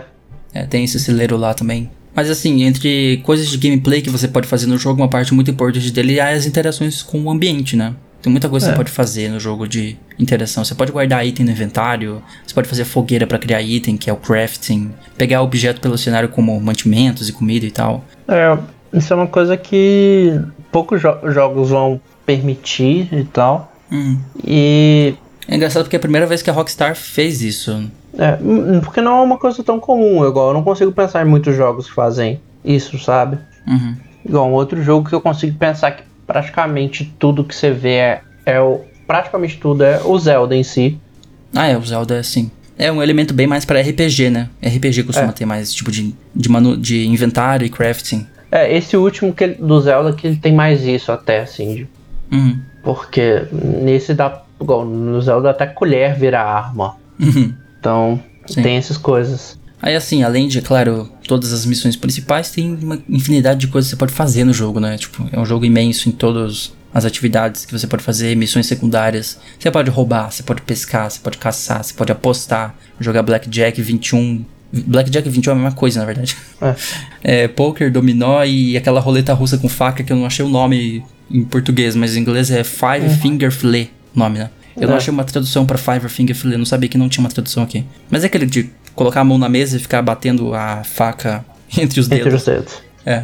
E assim, tem. Cara, a quantidade de encontros aleatórios pelo, pelo mapa é inacreditável. Você tá andando, acontece alguma coisa. Você anda mais um pouco, acontece outra, sabe? Tem é, É. o famoso encontro lá com os irmãos incestuosos, por exemplo, que aquilo é mencionado em qualquer lugar que você fala sobre encontros aleatórios, que é muito bizarro o que acontece naquele, naquela parte do jogo. Você já chegou nessa parte? Hum, eu não cheguei. Acho que eu não cheguei a ter um encontro em si. Igual, quando eu joguei, como eu não tava com muito tempo, eu acabei ficando muito pra fazer. História. algum- é. Uhum. Então eu não explorei tanto assim. Mas agora que eu tô, eu vou pegar. Eu, inclusive, eu tô até pensando se eu continuo o que eu joguei ou se eu vou recomeçar. Isso é uma coisa que eu ainda vou decidir. Uhum. É, porque faz um tempo, né? É. Não só pra tipo, me encontrar, mas pra eu poder jogar mais à vontade. Uhum. É, mas esse momento você vai, vai ser um dos mais marcantes, assim, de encontros aleatórios, que é muito bizarro. E ah, também tem, é claro, várias tarefas que você faz pelo jogo. Tipo, tarefas às vezes até assim, quase que coisa doméstica. Coisa que, sabe, você não vai ver em muito jogo por aí. Que você faz, tipo, ir no rio e buscar um balde de água e trazer até sua, seu acampamento, né? É, eu acho que, sim, tirando o GTA V, eu acho que ele é um dos jogos que eu vejo mais também dando opção pro jogador de coisas pra fazer. Sim, é. De- um- do jogo de mundo aberto, eu acho que é um dos principais, assim, que você mais faz É. coisas. Coisas Eu que às vezes até podem ser consideradas chatas por muita gente. Né? A gente vai discutir no final sobre isso. É, eu acho que um dos jogos que eu acho que só mais se destaca um pouco mais é The Witcher. Ah, sim, The Witcher, é. Ele, Tem- acho que ele The Witcher é assim, é abismal a quantidade de coisas que você pode fazer entre uma missão e outra naquele jogo. É. Tipo assim. Eu até falei uma vez aqui no podcast de acho que o objetivo da CD Projekt era a cada 45 segundos que você anda pelo mapa, algo acontecer. A cada Mas é. 45 segundos. existe uma existe é, um sistema em um lugar que não te permite ficar, não lembro quantos minutos você pode ficar sem acontecer algo. Uhum. Eles foram muito preocupados em, em, É. tipo, se andar um pouquinho, acontecer alguma coisa. Tipo, isso tem no Red Dead? Tem. Mas você pode caminhar 3 minutos de cavalo sem acontecer nada. Agora no, no Witcher eles foram. Eles são insanos. Eles fizeram, tipo assim, é uma, uma quiz atrás da outra mesmo. O que faz o jogo ser o tamanho que ele é, inclusive, né? É, e eu acho que assim, o Witcher se destaca um pouco mais porque como eles inventaram um jogo em si como atividade secundária, inclusive o jogo até ganhou vida própria. Eu acho que é só por isso que ele destaca um pouco mais, mas os do Red Dead são bastante é, É. marcantes também. Uhum. Não muito o primeiro, eu acho. O primeiro É. é bem menos, assim, bem menos. Mas uh, o segundo é incrível também a quantidade de. Não chega a ser um The Witcher, mas um The Witcher 3, porque os dois primeiros são, né? Mas- assim como o Revolver também não é lá essas coisas. Então, assim, acho que toda grande franquia tem seu início, às vezes, conturbado, né? É. É, sem, sem querer dizer que o Revolver e os dois primeiros Witchers são horríveis, tá? Só é questão de, assim, você jogar o 3 e você não conseguir voltar e jogar um e o 2, tá? E... A gente tem que falar também dos gráficos, né? Ele é potencializado pela RAID, como a gente falou, que é um dos que mais demanda hardware, inclusive, assim, pra você rodar ele em 60 frames num PC com Ultra, você precisa de uma máquina bem poderosinha, porque assim são Deixa eu ver se eu acho aqui o, a que é- especificação exata. É, acho que a recomendada é 12 GB de RAM. Tipo, 12 GB não é algo que todo mundo tenha. Enquanto É. se você tem 8 aí GB já não é suficiente pra você jogar no recomendado, pra jogar tudo no Ultra 60 frames. Então você vai ter que sacrificar alguns filtros. E assim, a gente tem que lembrar que quando lançou, inclusive isso vai justificar uma das coisas que a gente vai falar depois, Teve problemas. né? mesmo no último, mesmo quem tinha placa boa, tinha pro- tava tendo problema. Então, É, o jogo quando lançou no PC tava destruído, pra falar bem a verdade. O que impacta muito a nota que a gente vai ver no final dele também. é, Assim, o jogo tava bem mal otimizado. Isso me traz muitas lembranças, tá? De, de uma situação parecida que eu passei com outro jogo. Ah, é? Qual jogo? O Batman, Ah, você falou também, né? O Arkham. É. O Arkham Knight. que, meu Deus, tinha vez que eu chamava o Batmóvel, o frame rate caía pra um frame por segundo. Eu podia sair lá no cozinha buscar um copo de água e voltar, o computador tava ainda Carregando. lá esperando. Isso não é. Isso, isso sim que é stuttering, hein? Stuttering é literalmente o jogo parar por alguns minutos, carregando dois frames. Mas enfim. E, e era bizarro. E não só no. Não só no PC, mas assim, nos consoles ele é um dos que mais demanda, tanto é que precisa de dois discos, né? É. E ainda assim você vai rodar com a sua ventoinha do PlayStation 4 querendo levantar voo. Parece que você tem um É. avião levantando voo, carregando certas partes. No FAT, né? No, no Slim. No. É Slim, né? A versão menorzinha. É, no Slim tem um cooler bem melhor, uma, uma ventoinha bem melhor lá e. O Pro consegue até rodar satisfatoriamente, mas assim, no FAT, parece que seu PlayStation 4 tá querendo voar. É incrível. É, o, o recomendado é de- é 12 GB de memória e a GTX 1060 de 6 GB de memória dedicada. Putz, é muita coisa. Muita coisa. Eu tô com a RTX 2060 Super e 8 GB, eu espero que meus 8 GB dê conta de rodar o jogo. É, que eu peguei um PC novo recentemente, enfim. E assim, o jogo é tão bonito, graficamente falando, que recentemente, né, nesse período que a gente tá passando agora, ele meio que virou um escape pra fotógrafos que começaram a exercer seu hobby de tirar fotos dentro do jogo, em quarentena, por não poder sair de casa, claro, pra tirar foto na vida real. Então, assim, tem uma comunidade inteira, de, assim como tem a comunidade do Snapmatic que faz isso no GTA V, tem uma comunidade de fotógrafos dentro do jogo. Tem Reddits, subreddits disso também. De o pessoal tirando foto de paisagens do jogo. O jogo é lindo, assim, em questão de paisagem. É, não, não tô vendo as fotos aqui. É, eu Tipo, coloquei um link aqui na. Coloquei um link de referência pra gente, tem, tem muitas fotos do jogo. E, assim, é- é- eu acho muito legal essas coisas de. Acho que o modo foto também é- é uma coisa que muito jogo deveria ter. É. Nossa, o modo foto do Spider-Man é muito bacana também. Acho que é um dos mais completos, mais legais que eu já vi. Você tira, você consegue fazer assim, capas de gibis, colocar outros filtros, um negócio incrível É. do Spider-Man. Eu gostei bastante do Horizon também, mas eu fiquei meio decepcionado porque é, eles têm, têm pintura, como você liberar pintura facial, só que você só libera pintura facial quando você acaba o New Game Plus. Uhum. No, eu acho que na dificuldade maior, ou seja, você acabou de fazer tudo que você tinha que fazer no jogo. É. Então, só, a não ser que você volte pra fazer algumas coisas no mundo, você não tem muita utilidade. É, e além de tirar fotos, outra função bem legal que todo esse gráfico incrível do jogo potencializa é as visões cinematográficas. O jogo tem uma câmera cinematográfica, né? foi algo que eles implementaram.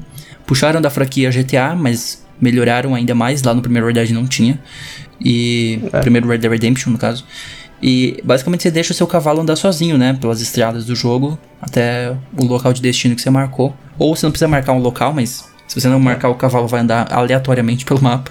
É engraçado, você deixa ele lá caminhando. Vira sua proteção de tela, sei lá. É. Deixa lá seu cavalo. Não vai dar certo, porque você vai acabar encontrando alguém que vai te matar no caminho. é, é interessante isso, que eles fizeram exatamente porque os caminhos do jogo são longos, né? Você demora pra chegar nos lugares. É. Então você pode, às vezes eu tô jogando Red Dead online, eu quero caçar um tesouro, sei lá, encontrar coisas pelo mapa pra entregar pra Madame Nazar. Eu vou simplesmente deixo meu cavalo indo sozinho no lugar e fico no Twitter.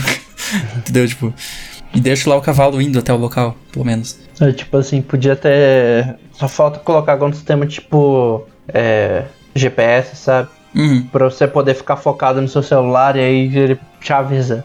Você daqui chegar. a dois minutos chegamos ao seu destino. Igual o táxi no. Igual tinha no GTA 4, que não tem mais no 5.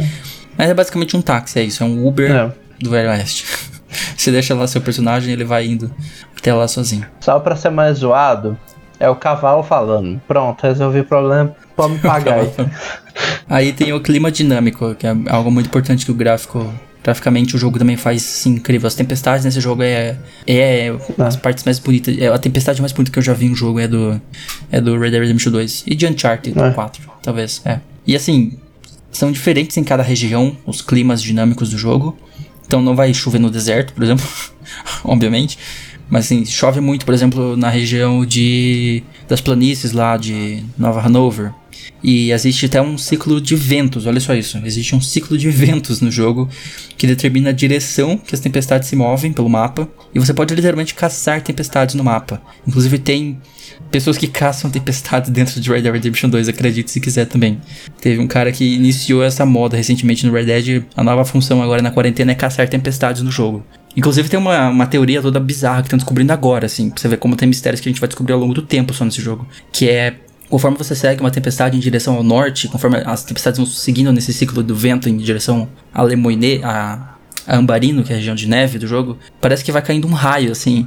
E o cara descobriu que, aparentemente, se você vai até o ponto onde caiu aquele raio, na hora que você chega lá, ele cai um outro. Ele vai te direcionando por um caminho, sabe? Pelo mapa. E tá se criando toda uma teoria recentemente que estão pesquisando, tem Reddit, tem, tem o link que eu coloquei aqui, vou deixar na descrição também. Que, tipo, parece que tem um mistério apontando pra região norte do mapa, alguma coisa nas montanhas. Tipo, é esse nível, assim, que eu tô falando de profundidade do clima do jogo. É, é, acho que um dos poucos jogos que eu lembro bastante de clima, tirando o Red Dead, é, é Zelda.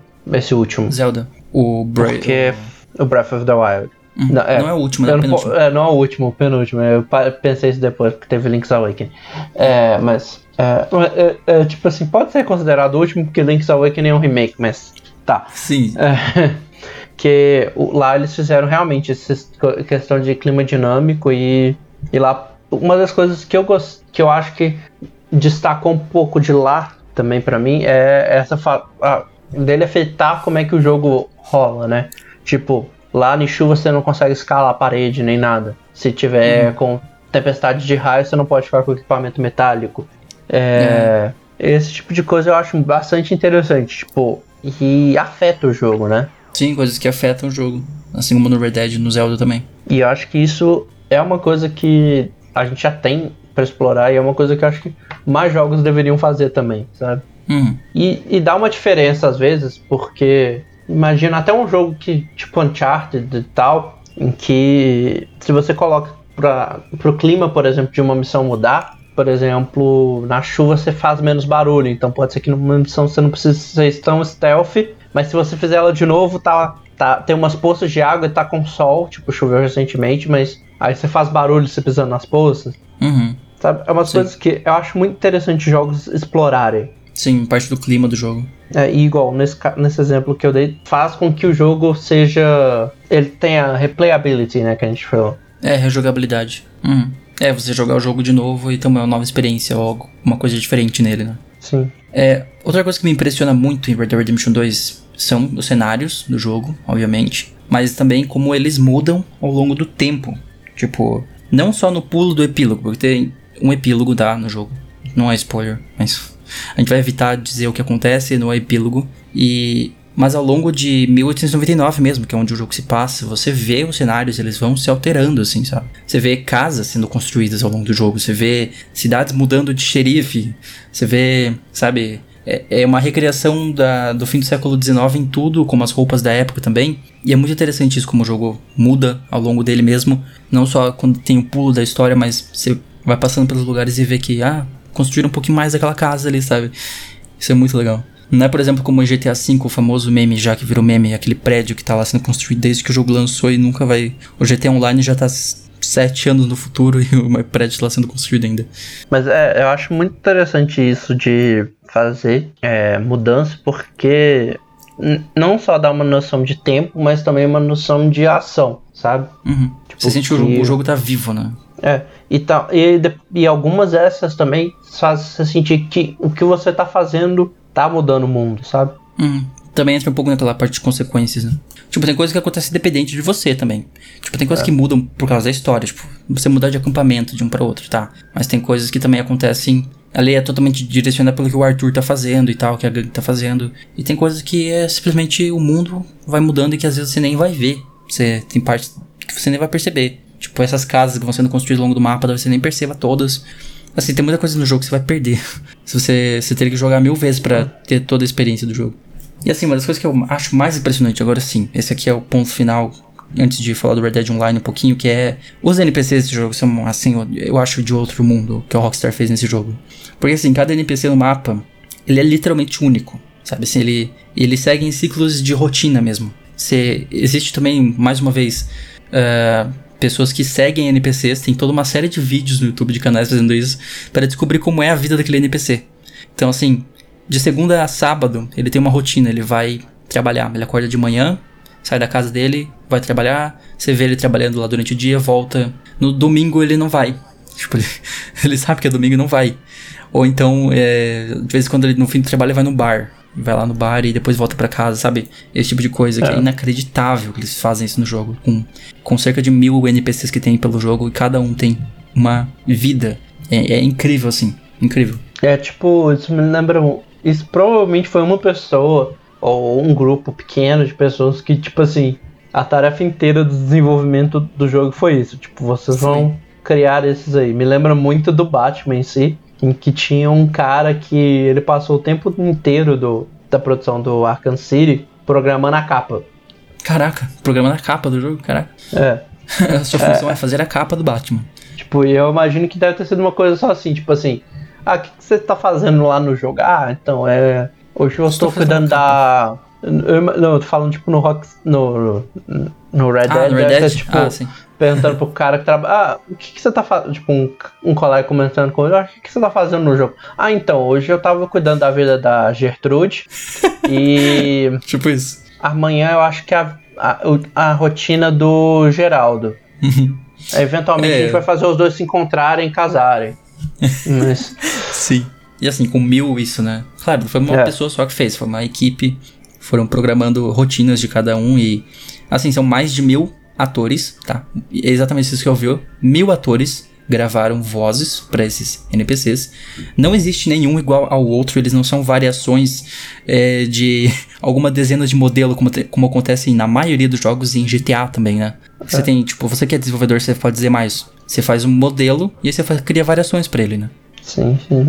Tipo, você faz, sei lá, um de camisa verde, você faz um de camisa preta, você faz um branco, um negro, você faz um de um rosto tal, um gordo, um magro, e aí você vai criando essas variações no jogo. É. É basicamente assim que funcionam os modelos de NPCs. E o jogo não tem.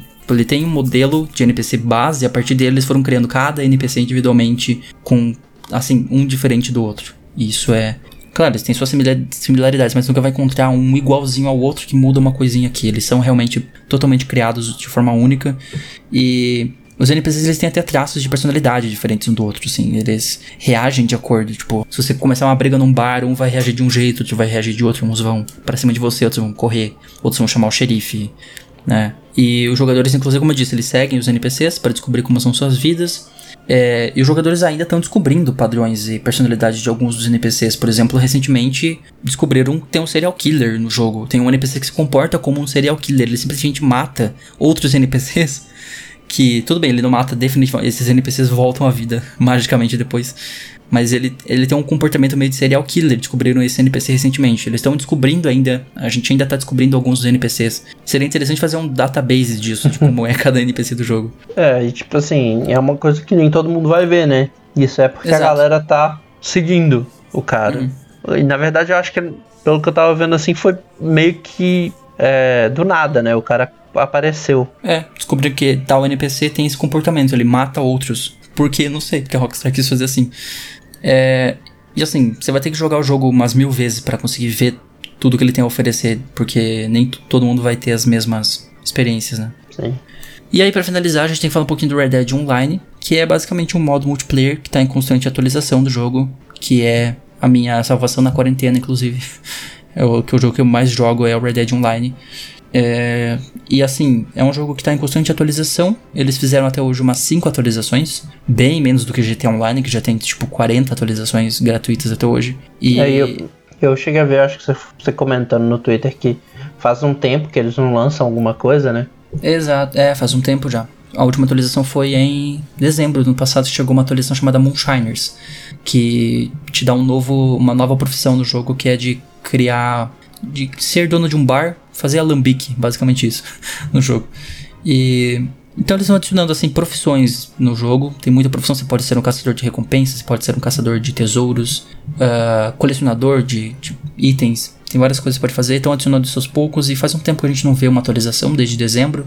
Mas né, estamos em um período de quarentena, não dá pra pedir que consigam fazer isso, né, sem ir no estúdio. Nem tudo dá pra fazer em home office. É, é, inclusive com relação a essa última atualização, eles até deram um benefício no Prime, né? Exato, é, sim. Tem coisa no Prime, tem benefício. Foi o que fez assinar, eu, eu assinar o Prime foi ah, os benefícios que são dados no seu Social Club, na Rockstar Games.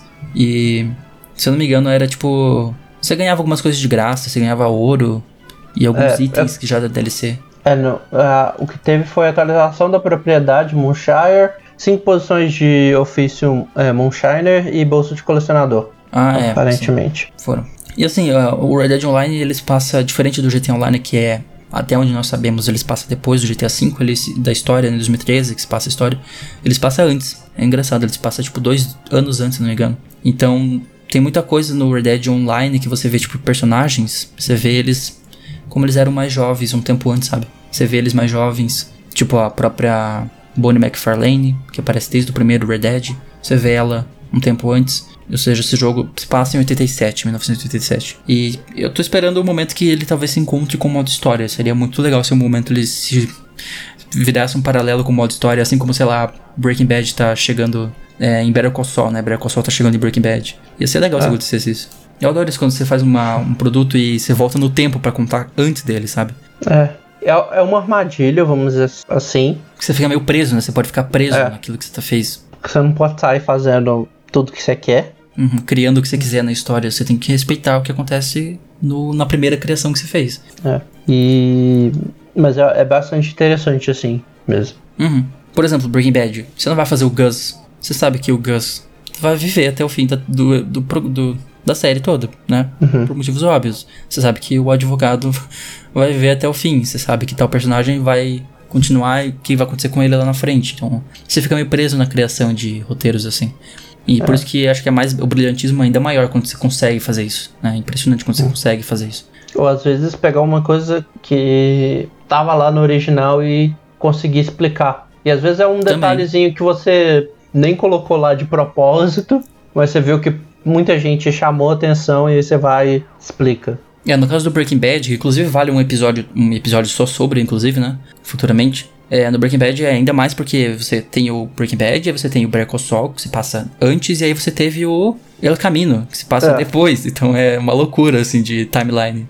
E é muito bom de acompanhar todo isso- o arco. Não é à toa que é a melhor série já feita. Eu tô pra rever esses tempos. Eu acho que assim que a gente termina, eu terminar de rever, acho que a gente pode hum, fazer o episódio. Sim, super vale. Faz muito tempo que eu não vi. Hum. Inclusive eu não assisti ao caminho porque eu queria rever o Breaking Bad. Tô nessa. Eu fiz isso diferente, eu fiz um- eu peguei um resumão na internet. Fui lá, achei um resumão de um, um canal muito bom que faz resumo de coisas e um resumo tipo uma hora assim. E vi do início ao fim pra relembrar o que tinha acontecido. E aí eu foi bem interessante ver o caminho. No meu caso, eu não, eu não fiz isso porque eu já tô com vontade de rever, porque faz tempo, né, que acabou. Então eu falei, vou rever primeiro. Eu tô aqui indo pra Break, pra Saul, porque tô atrasado em Saul, falta ver a terceira e a última que saiu. Mas enfim, vou, devagamos novamente. É. Red Dead Online, a gente volta, tá falando isso porque ele se passa antes, né? É. Assim como essas, essa série. Ele se passa Bloco antes final, do tá. jogo que passa antes. Isso, é, é confuso. É.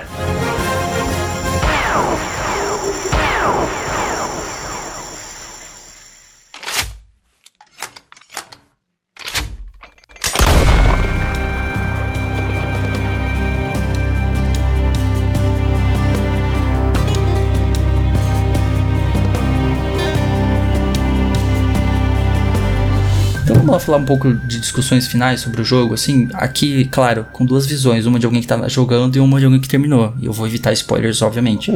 Primeiramente, notas do jogo, né? Acho que é bom lembrar porque no Metacritic ele tem 93 no PC, que tudo bem, é uma ótima nota, mas ainda assim abaixo do que se esperava, porque ele teve 97 no PlayStation 4 e Xbox One. né? E foi aquilo que você falou como motivo, né?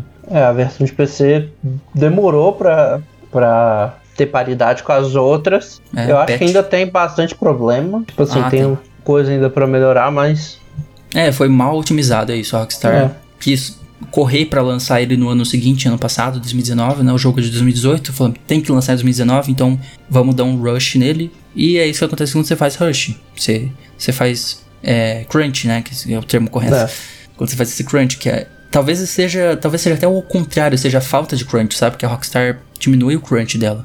É como o próprio Jason Schreier falou no último artigo dele na Kotaku. Né? A Rockstar fez uma limpa de tirar pessoas que eram fazer um assédio sexual na empresa, como eu falei no episódio anterior, ó, mais um gancho aí, vai lá ouvir, protagonistas femininas, tá muito legal. E como o Jason Schreier falou, eles diminuíram muito a questão de crunch dentro da empresa e talvez seja, talvez essa versão de PC cagada do jeito que foi, seja um resultado disso, sabe, da falta É. de crunch mesmo. Então, é bom pro psicológico dos, dos trabalhadores e dos funcionários, lá dos 1.500 funcionários que eles têm, mas ao mesmo tempo, eu não tô querendo defender, porque vai parecer É. que eu vou falar agora, mas não se faz uma obra-prima sem sacrifícios.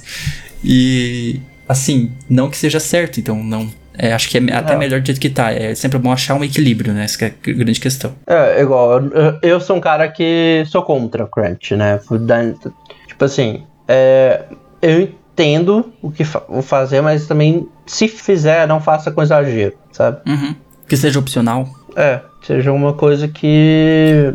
Apesar que a Rockstar disse que era opcional e mesmo assim teve o funcionário falando que não era, né? Então vai saber É. como é a cultura dentro da empresa. É, só comentando um pouco, a gente falou que ele teve 97. Tem é, poucos jogos acima dele na, no- com nota melhor. Uhum.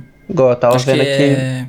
É, o, o jogo, Ocarina- melhor jogo é o Zelda, né? é, o Ocarina of Primeiro Time, que tá com 99. Tem o. Nunca vai sair daí. Tem o Pro Skater 2, do Tony Hawk. Pro Skater 2 tá com 98. Uhum. E o GTA 4 tá com 98 também. Sim, ele tem a terceira posição. E Soul Acho Calibur. o. Só, acho que só isso. Só é, só ele que tem. Eles que Aí tem logo nota- depois do Red Dead é o GTA, não é? o, do quê? De- o GTA V, onde ele tá nessa lista aí, já que você tá olhando. Eles estão juntos. Eles estão empatados, né? Eles estão com é 97. Uhum.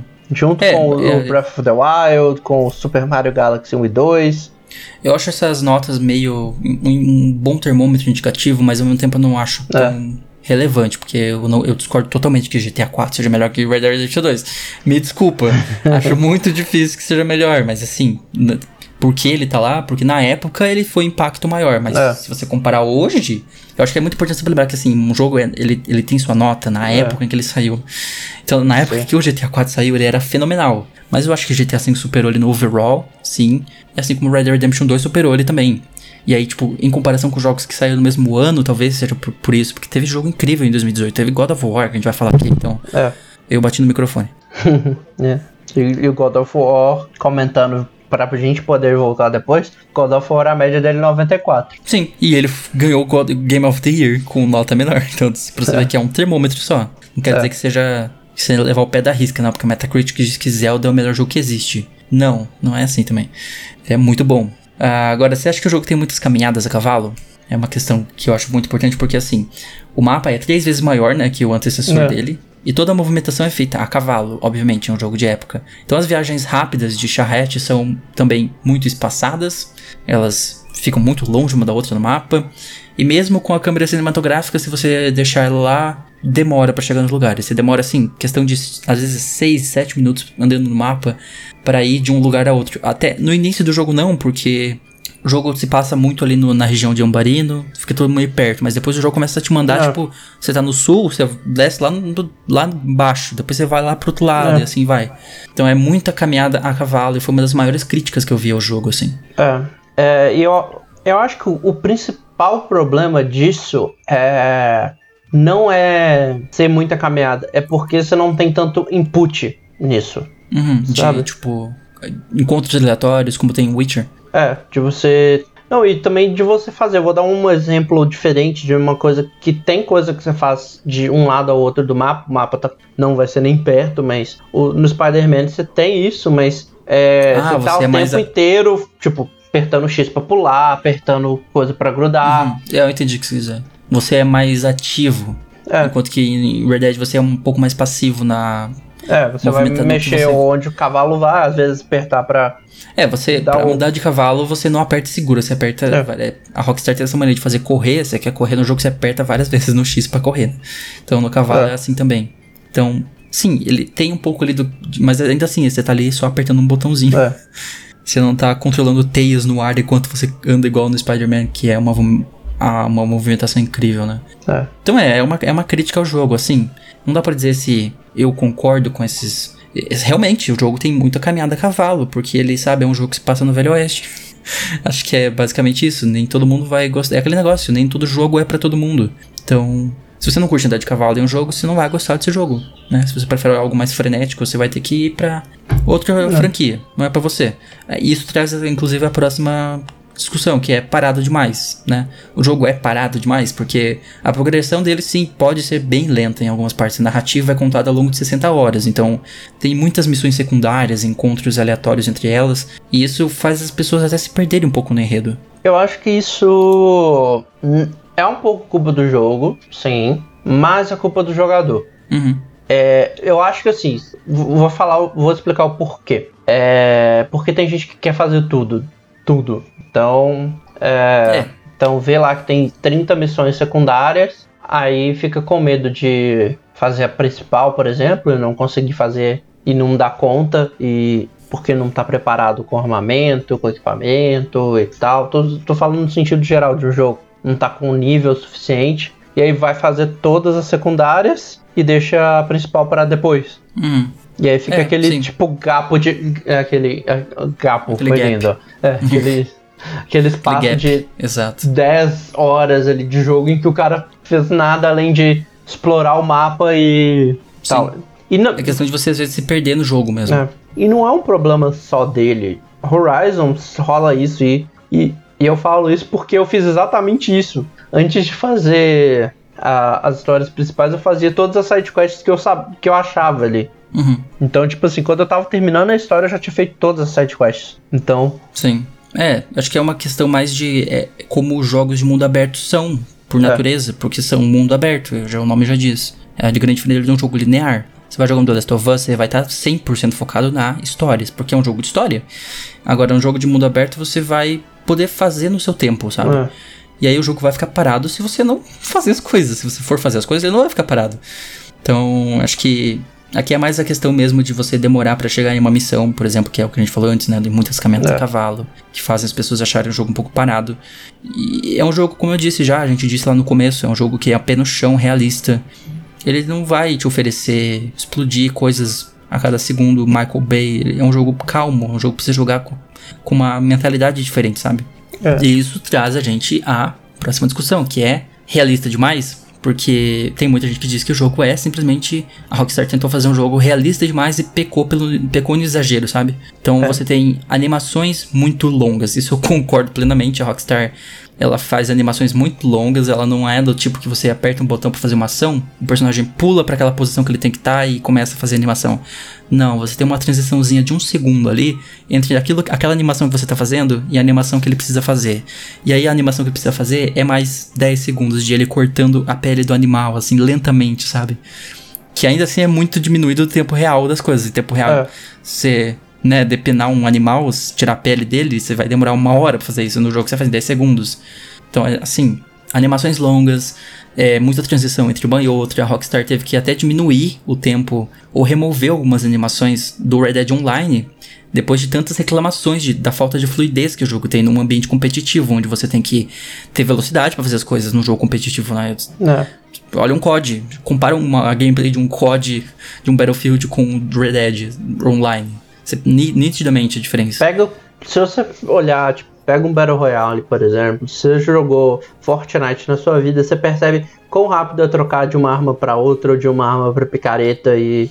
É, a, a arma literalmente desaparece e aparece da sua mão, assim, É. né, quase. Tipo, Igual, muito por rápido. exemplo, a picareta tem a animação do cara pegando nas costas, mas é tipo, ele literalmente pega e já tá na mão dele em É, um segundo, exatamente. sabe? tá pronto pra usar. É uma coisa que eu, eu aprendi enquanto eu tava estudando, é muito isso. A gente tem que é, fazer a animação ser acreditável, mas você não pode ser muito detalhista. Porque se f- é muito detalhista, você começa a fazer a animação pesada. Uhum.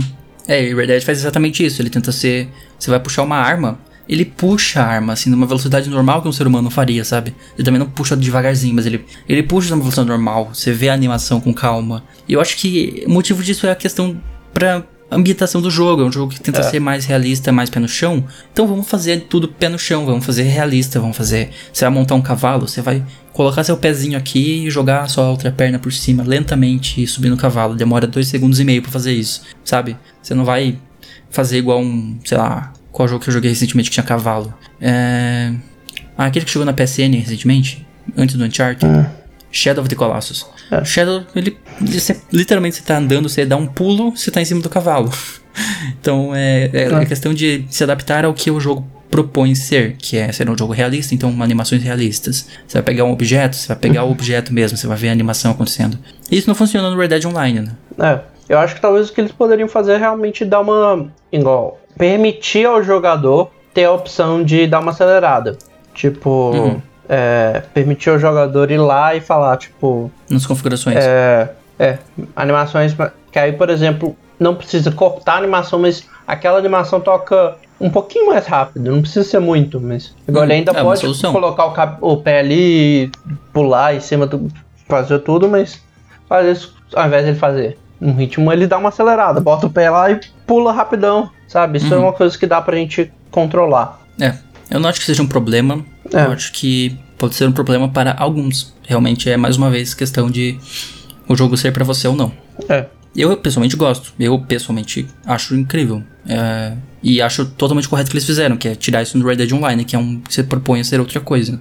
É. Lá você tinha animações que demoravam tipo, muito pra acontecer, que atrapalhavam a sua experiência de- por ser um jogo online de competição. Ele não tenta ser um jogo competitivo também, né? As- a mira lá tem como colocar mira manual, mas a mira lá é travada, então, como os jogos da Rockstar são. É, não. Mas você considerar, por exemplo, que eles colocaram até modo Battle Royale, Sim, tem modo Battle Royale no jogo. Modo Battle Royale na, daquele jeito, né, da Rockstar. É, é uma coisa que precisa se adaptar ao que o cenário pede, não ao que. não à realidade. Uhum. E aí, o jogo é injustiçado no The Game Awards? Grande questão. Porque o jogo perdeu no Game Awards, né, pra God of War. E ele perdeu a categoria principal, Game É. of the Year.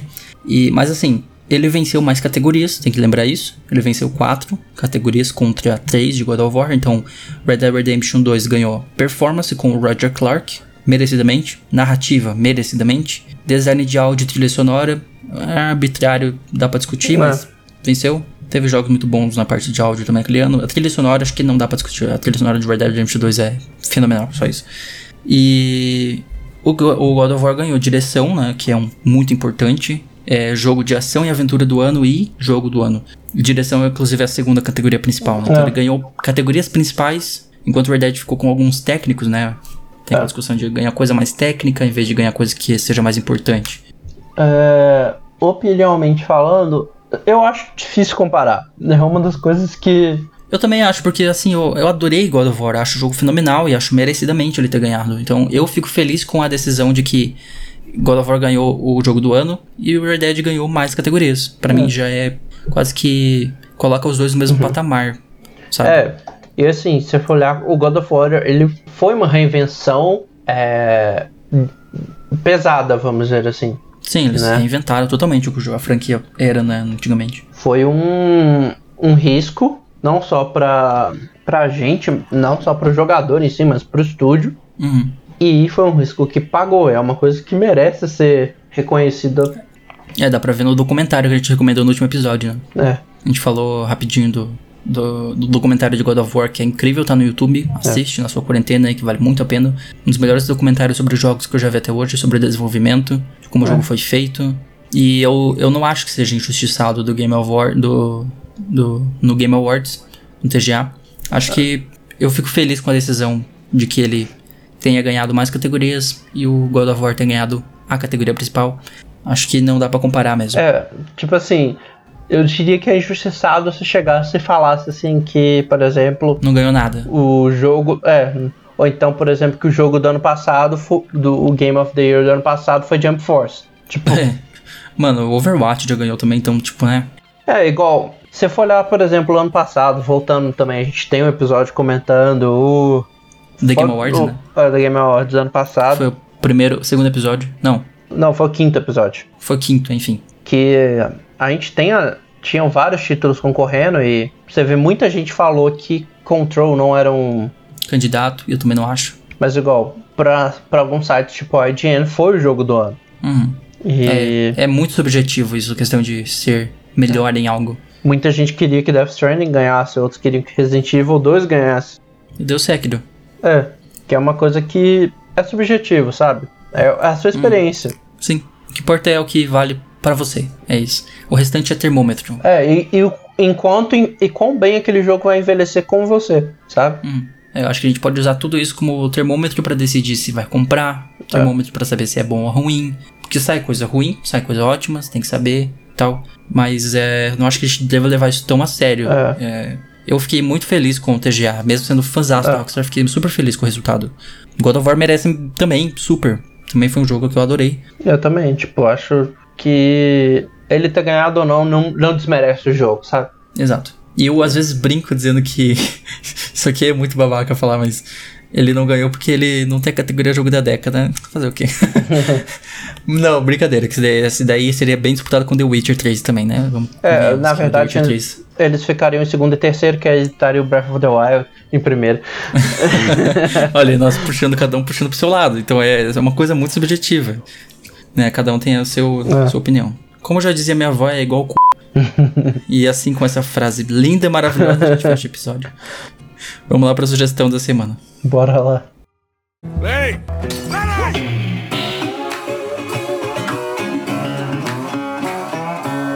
Vou, vou começar com a minha. Eu vou sugerir uma animação, um filme que não necessariamente precisa da minha recomendação, mas eu vou recomendar porque eu achei ele super injustiçado. Ficou uma semana praticamente no cinema e depois fechado, né? E é um filme muito bonito, com uma história muito bonita. Me tocou porque. Acho que eu até sei qual é o milagre na cela 7. Não, não. Eu, eu comentei mais. ainda? Não, ainda não. Eu comentei com você no começo, você não, não falou, não. É uma animação. É, Ah, tá. Aquela que você falou. É. E me, me tocou porque a história do, do filme tem muito a ver com comigo, apesar que não é igual, mas me impactou. Que é Onward, que em português Ah. tá com Dois Irmãos, Uma Jornada Fantástica, que é o filme da, da Pixar pra esse ano. Uhum. Que infelizmente ficou tipo uma semana no cinema e. Eu pensei que você falar de Frozen 2. não. Foi isso que a gente falou no início. A gente falou de Onward é, também. Eu comentei depois. É. É porque no mesmo dia eu assisti Mortal Kombat, Frozen e o Onward. E Isso. realmente foi, tipo assim, foi o. Eu terminei minha noite vendo ele, eu comecei assistindo os dois de manhã, depois assisti ele à noite. E valeu muito a pena. Tipo assim, eu não vi o tempo passar. O filme é muito bom, sabe? E ele tem uma pegada RPG também, muito legal. É, a dublagem dos protagonistas é do Chris Pratt com o Tom Holland. Então é muito boa. E se não viu, vai lá ver. É um filme que merece, tipo assim, é um dos filmes da Pixar que mais merece. Tá lá no meu top filmes da Pixar junto com Toy Story. Bacana. Então, essa é a minha Tá, sugestão. recomendação, recomendação do Renan. Ah, vou fazer um rapidão, deixa eu aproveitar. Essa, foi, essa ficou na minha sequência. Tipo assim, de se eu não fosse recomendar Onward, talvez eu fosse recomendar esse. Esse eu vou recomendar especialmente pela atuação da protagonista, que é o Homem Invisível, que é um filme de terror muito bom, que a Elizabeth Moss tá incrível. É uma atriz. Esse filme, tipo, prova isso, claro, tá? Muito bom, vai assistir também. O Homem Invisível. Tá aí a recomendação do Renan. A minha recomendação vai ser uma, uma espécie de throwback de um universo paralelo que deveria ser esse episódio. que deveria ser o episódio sobre Big, é, Big Bang Theory. Nossa, por que, Ah. que a gente falaria de Big Bang Theory? Por que, que eu falei isso? Nossa, que horrível. Nunca vai ter episódio de Big Bang Theory aqui, tá? Podem ter certeza disso. Que série horrível. que, que eu tô misturando? Big Brother, era pra ser um episódio sobre Big Brother esse, mas como. Muita gente falaria o oposto, né? O que? Que deveria ter um episódio sobre Big Bang Theory? falando, falaria que BBB é um bosta e Big Bang Theory Ah. é bosta. Cara, não, não desce, não desce, aquela série não desce. Como é que é possível aquela série existir? Eu fico indignado. Mas sim, Tudo bem existir, o problema é ser famosa e gostarem daquilo. Mas tudo bem, tem gosto pra tudo. Como eu disse, como eu disse no fim do bloco anterior, é igual c... cada um tem o seu. Então, a, indica- a indicação aqui, a sugestão, a recomendação era pra. Era, a gente ia falar sobre Big, Big Brother. Por que não tá E- sendo Big Brother hoje? eu não sei. Eu não tô conseguindo pronunciar Big Brother. Era pra ser esse episódio, mas como mudou tudo lá, era, estenderam, era pra ter acabado quinta, a gente podia gravar hoje tranquilamente pra postar na terça, vai acabar na segunda, que foi uma bosta essa decisão, mas tudo bem. Ah, a gente acabou não conseguindo gravar e também porque, sei lá, não seria muito interessante, porque o Renan não assistiu tudo também, eu teria que ter um convidado, não queria fazer esse trampo todo de novo. A gente ia falar Então- disso e falar de reality shows juntos, né? Não ia ser só BBB. juntos. Eu não sei se ia ficar um episódio legal também. Então É. eu falei, vamos, vamos por algo mais seguro, vamos fazer, fazer algo que um de nós Eu dois ia falar de Isolados, que é, uma- isolados. é, é um reality show da SBT, que era bizarro. Eu ia comentar de tudo. Esse Uhum. Episódio. Solitários, solitários, pera. Não é isolados, não, é solitários. Solitários. Que- É, tem muito reality show por aí. Esse programa ia ser louco. Se vocês quiserem, a gente comenta, então bota aí embaixo. É, se pedir muito a gente faz, mas eu não sei. É, assim, a recomendação então que eu iria fazer nesse episódio sobre Big Brother, que era pra ser nesse universo paralelo que nós fizemos, é, era pra ser uma série da Netflix chamada The Circle Brasil. Essa é a recomendação, tá? Não Big Brother, porque Big Brother tá acabando até então. Né? Não faz sentido. Acabou, no dia que você tá ouvindo já acabou, né? Acabou ontem, no dia que se você tá ouvindo no dia que saiu. E até uma venceu. É, espero. por favor, Thelbinha, por favor. Enfim, enfim, saindo de, devagando demais de novo. Uh, The Circle Brasil é uma série muito legal da Netflix que é engraçado séries em reality, né? Reality em série. É, É. estranho esse formato, mas é um formato que super funciona. E The Circle é literalmente 10 pessoas. Não, começa a 8, se não me engano, mas assim, vai saindo gente, vai entrando outras. Acho que passam uns, uns 16 pessoas ao longo do programa. Vocês estão todos trancados em um prédio, não é uma casa, como é Big Brother, cada um em um seu apartamento, e a única forma de interação deles é dentro desse apartamento com uma inteligência, não uma inteligência artificial, é alguém que escreve, eu sei, mas eles tentam passar a ideia que é tipo o Circle, é uma rede social, onde eles falam é, tudo por comando de voz, mandando mensagem um pro outro, conversando um com o outro, é a única interação que eles têm. E é muito legal a dinâmica do jogo, sabe? Eu gosto de realities que tem dinâmica de jogo, não só uma p***aria desenfreada como é em, sei lá, Perdidos em... Soltos em Floripa, né? É. Que a gente falou. Que é uma série, assim, nossa, caramba, que horrível. E não tem dinâmica de jogo nenhuma. Eu gosto de, de realities, assim, que tem, sabe, uma pegada de jogo que é legal se acompanhar por causa disso. E Circle tem super isso, uma pegada de jogo, estratégia, e é muito bacana de assistir.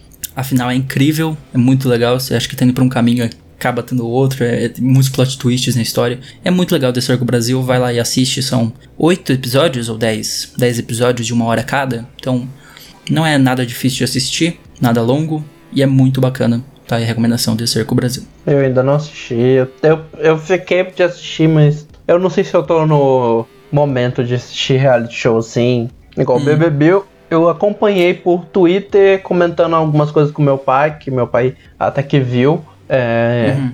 e, e, tipo assim, igual eu vi a internet se mobilizando para eliminar alguém. Aí no, no dia da eliminação eu assistia porque eu queria ver que aquilo ali, aquela junção da sociedade se concretizando. É, BBB você pode assistir às vezes em alguns momentos só na terça, quinta e domingo. Você não precisa assistir o restante. Mas assim, é isso. A recomendação do Circo Brasil é um reality super condizente com o que tá acontecendo agora, né? Estamos todos É. presos em casa. De certa forma, é um reality que se encaixa muito com a... É claro que eles não gravaram na quarentena, eles gravaram ano passado. E, aliás, uma coisa legal, um dos participantes é o Gable. Pra quem conhece o Gable do Pipocando, ele tá lá, ele é um dos participantes. E eu conheci ele na BGS já, lá no stand do YouTube. Tem foto minha com ele no Instagram, nos stories, tá? Não, não nas fotos, tá? Que eu não postei nas- no feed, mas tá nos stories. É, o Gable tá lá, participou, foi pra Londres gravar essa série, esse reality. Ele é gravado em Londres, pra quem não sabe, o prédio fica lá em Londres. Então é isso, tá aí a recomendação. ficamos por aqui, né, Renan? Esse episódio ficou É. longo pra caramba, nossa. Mais do que a gente imaginou. A gente... Acho que é isso que dá quando a gente fizer episódios que são focados em algo que um de nós dois gostamos para caramba, vai ficar longo. E eu É. ainda tava com medo que a pauta fosse pouca. Deu pra ver que não ficou nem um pouco pouca. Então, quando a gente for falar de alguma coisa de Nintendo, você espere a mesma coisa vindo do Renan. Ah, pode, pode deixar. Eu conseguiria ficar mais 5 horas aqui falando de Red Dead Redemption 2 e. É, é isso, pessoal. Vamos dar os recadinhos finais de sempre. É. Segue a gente no Twitter e Instagram em arroba Irmandade Nerd Underline. Me segue no Twitter e Instagram em arroba Underline. E o meu canal no YouTube, Marlon X ah, Marlon Marins. Eu tenho que me acostumar a não chamar mais de X Gamer, que X Gamer is over. Acabou o X Gamer.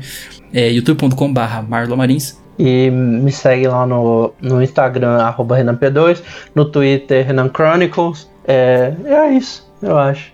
É isso. E então ficamos por aqui, né? É. Valeu por assistir. Eu, nossa, valeu por assistir. é muito coisa de Hoje youtuber, tá né? bom. Hoje tá bom, vamos, vamos, pra, vamos dormir, o dia acabou. Ai, caramba. Não assisti, ainda não é videocast, a gente vai fazer isso futuramente se der tudo certo. Então, muito obrigado por ouvir e a gente se. Tenho- temos planos, eu vou, vou deixar só assim. É. E a gente se vê na próxima. É, essa parte do, da gente se vê também, né? Que ninguém tá se vendo, a gente tá se ouvindo. É. Mas enfim, a gente se ouve no próximo episódio, terça-feira, 18 horas. Valeu, até mais. Fui. Tomás.